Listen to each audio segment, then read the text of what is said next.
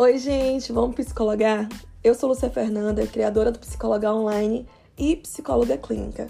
No episódio desse mês, eu quero compartilhar com vocês a temática escolhida lá pelo Instagram: Como lidar com uma crise de ansiedade fora de casa. Nesse episódio, eu vou trazer muitas experiências reais que eu passei na última semana, em que eu me vi aplicando muitos dos exercícios e técnicas que eu ensino para vocês. Ao final, eu também vou trazer três lições que eu tive que tirar de todas essas experiências para conseguir ressignificar e trabalhar a resiliência. Então vai se aproximando, se não conhece, vai conhecendo e não se preocupe. Aqui a gente não trabalha com nenhuma fórmula mágica. É vida real do jeito que ela é. Vamos lá?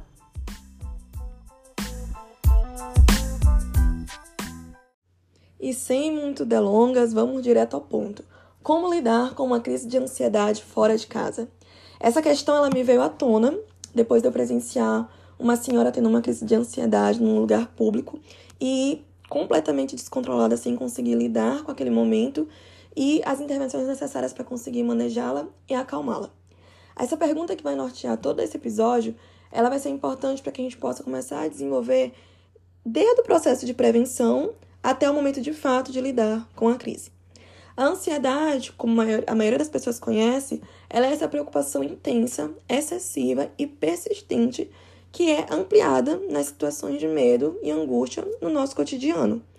Ela pode ocorrer com uma frequência cardíaca elevada, com a respiração muito rápida, com sudorese e a sensação de cansaço até o desespero que a maioria das pessoas não sabe é que quando a gente não consegue manejar a intensidade e a frequência dos sintomas, ela aí se torna problemática.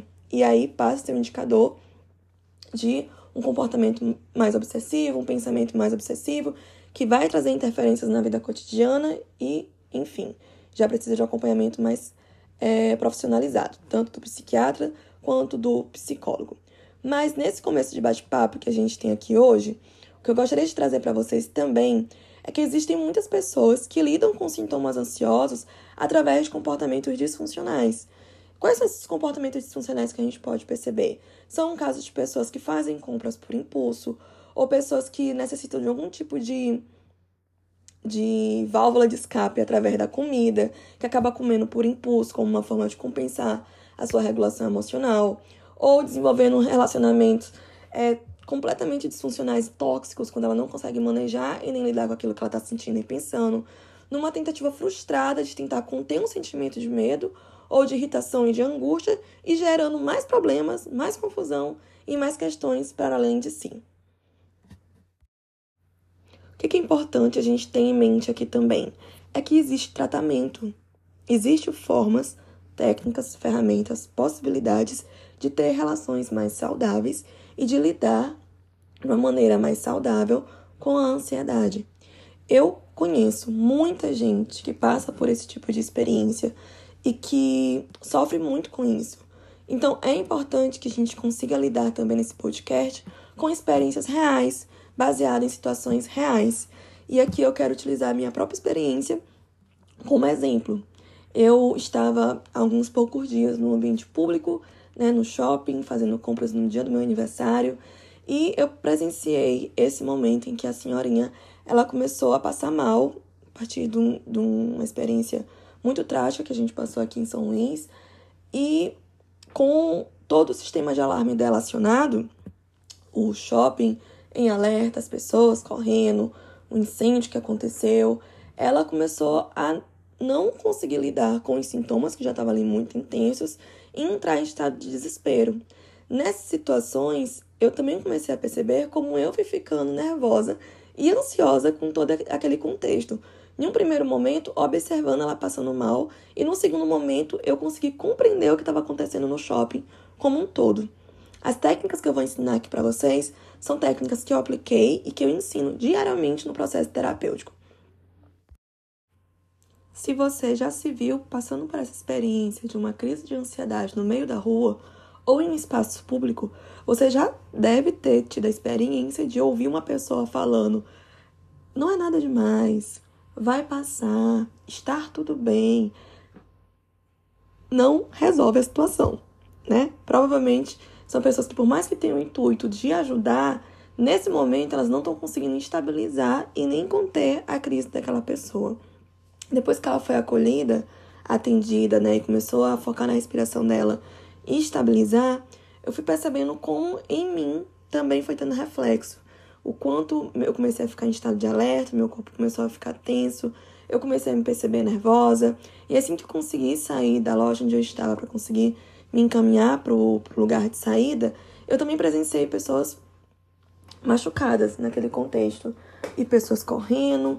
E o que foi que eu fiz? Eu fui buscar ferramentas e técnicas que eu já conhecia, que eu já aplicava, para conseguir estar bem e estabilizada para poder fazer o que precisava ser feito.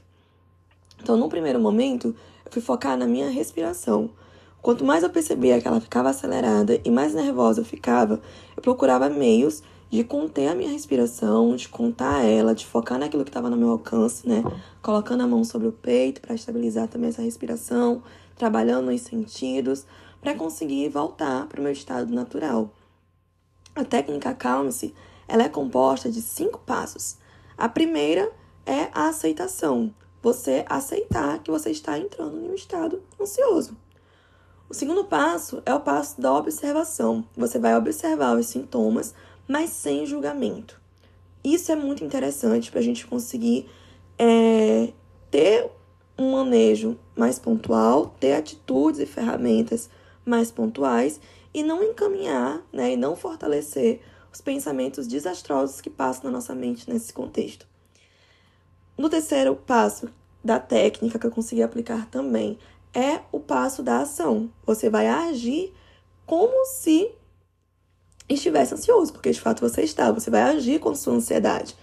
Então, no momento em que eu percebi que eu estava ficando ansiosa com o contexto de, de incêndio, alarme que estava acontecendo naquele lugar, eu fui focando na respiração, colocando a mão aqui sobre o peito respirando junto e caminhando para sair daquele ambiente.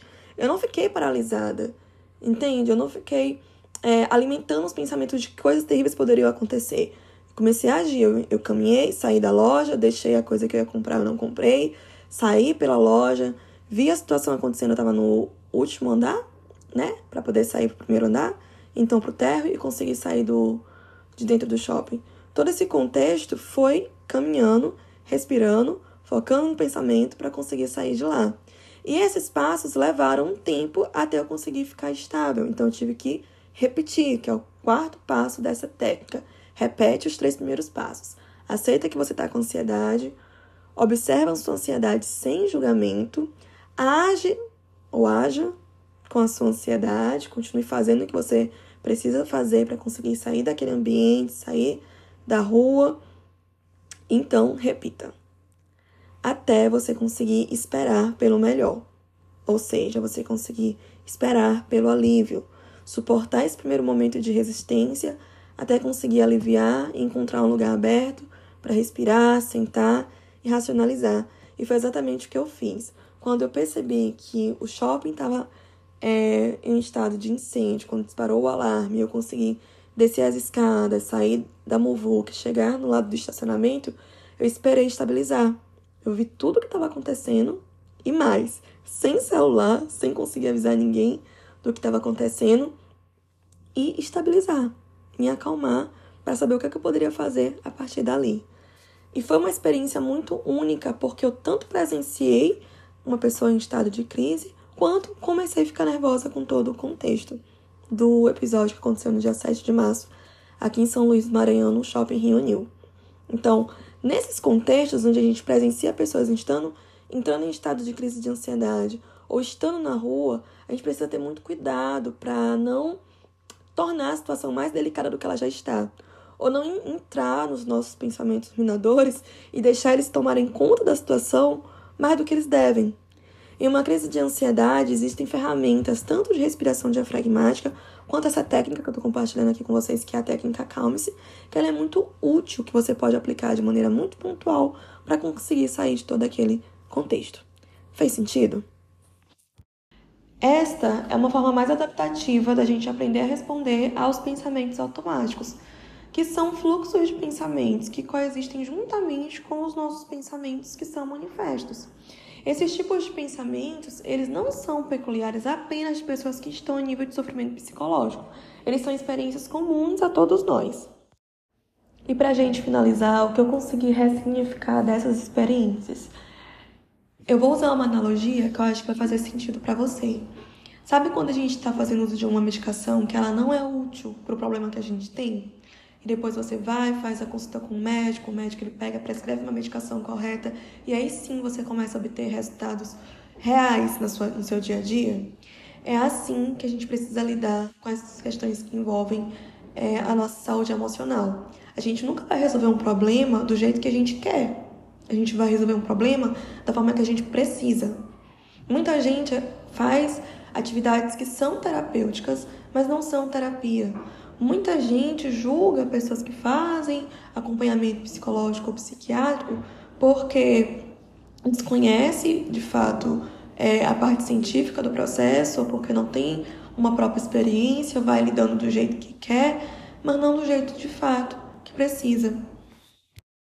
Por que, que eu estou falando sobre isso? A maioria das coisas que precisam ser feitas nessa vida, elas são simples, mas elas não são fáceis da gente incorporar no nosso dia a dia, porque envolve o, o fator disciplina, envolve o fator motivação e envolve muitas vezes comportamentos de procrastinação, quanto a uma boa alimentação, quanto a atividade física, quanto um acompanhamento profissional. São atividades que precisam serem feitas, mas muitas vezes a gente vai fazendo do jeito que dá, né? do jeito que a gente quer, e não da forma de fato que precisa ser feita, com regularidade. O segundo é que essa vida ela passa muito rápida. Quanto mais a gente aprende a se livrar de pesos, a se livrar de nós, a se livrar de angústias, né? Melhor a gente consegue é, vivenciá-la. No dia do meu aniversário, em que esse incidente aconteceu, eu estava dentro do shopping. Em poucos minutos, o que era para ser só uma compra rápida virou todo um caos e um processo de ressignificação. Eu fiquei muito grata né, e muito triste ao mesmo tempo com todo o contexto por ter conseguido sair, mas ao mesmo tempo pelo que aconteceu. Mas isso me trouxe uma, um insight muito claro de que isso aqui, tudo que a gente faz, tudo que a gente constrói, é, passa muito rápido. E se a gente não tiver cuidado é, com aquilo que a gente está construindo dia após dia, a gente nunca pode saber o que pode acontecer no dia de amanhã. E o principal de todo esse contexto, não tenha medo de pedir ajuda. Não tenha medo de precisar de alguém para lidar com suas questões. Você não precisa se cobrar, você não precisa dar conta de tudo. É, muitas vezes pedir ajuda é sim um ato de coragem e requer muita vulnerabilidade do outro lado. Eu gostaria que todo esse episódio ficasse com você de maneira muito é, particular. Quando eu tô gravando, eu me sinto realmente falando diretamente com vocês. Por mais que eu não saiba muitas vezes quem são todos vocês, mas eu espero que isso aqui seja útil é, para você que ouve aí do outro lado, que você não se sinta sozinho e que você consiga sim encontrar apoio para respirar um novo ar. Até o próximo episódio.